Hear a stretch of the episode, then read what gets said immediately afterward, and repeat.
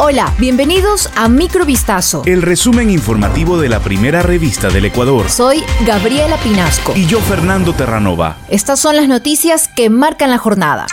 Durante una reunión realizada entre los ministros de Educación, Trabajo y Finanzas, se firmó un decreto que establece las horas de trabajo y aborda el ascenso a docentes en Ecuador.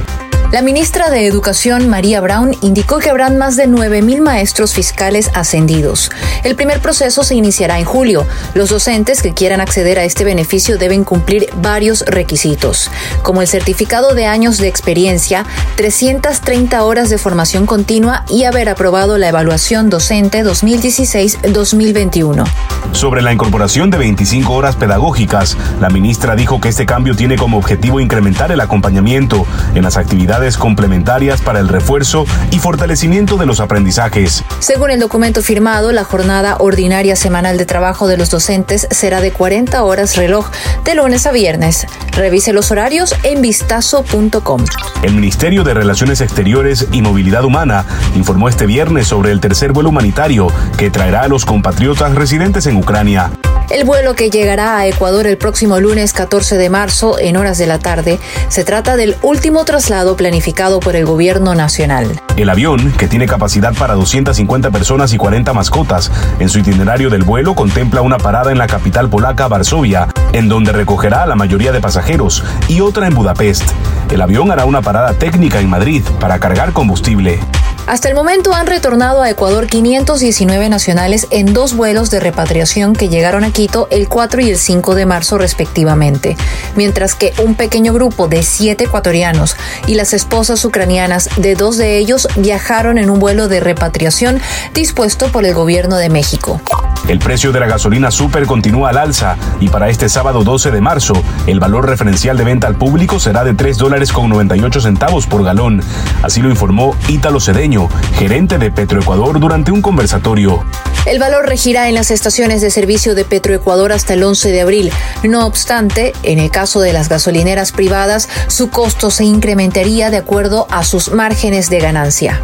La gasolina super es la única cuyo precio se encuentra liberado por el gobierno nacional.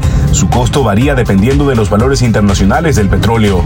Sin embargo, para las gasolineras Extra o Ecopaís y Diesel, el precio de venta fue congelado por el presidente Guillermo Lazo en 2 dólares con 55 centavos y 1 dólar con 90 centavos respectivamente por galón confrontadas a su peor repunte epidémico en dos años, causado sobre todo por la variante Omicron del coronavirus, las autoridades chinas ordenaron este viernes confinar la ciudad de Changchun, de 9 millones de habitantes, en el noreste del país.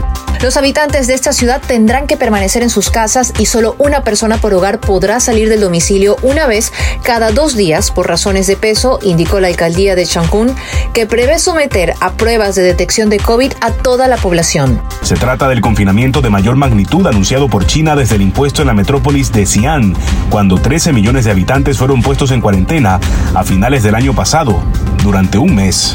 El ayuntamiento ordenó el cierre de escuelas y comercios y del transporte público. Está prohibido salir de la localidad que registró centenares de casos en los últimos días.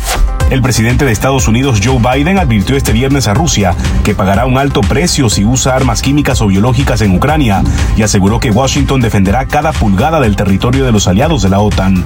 En declaraciones a la prensa en la Casa Blanca, Biden también dijo que quiere evitar cualquier confrontación directa entre la OTAN y Rusia, porque eso supondría el inicio de la Tercera Guerra Mundial. Por su parte, Rusia solicitó una reunión extraordinaria del Consejo de Seguridad de la ONU para tratar este viernes lo que llamó las actividades militares biológicas de Estados Unidos en el territorio de Ucrania.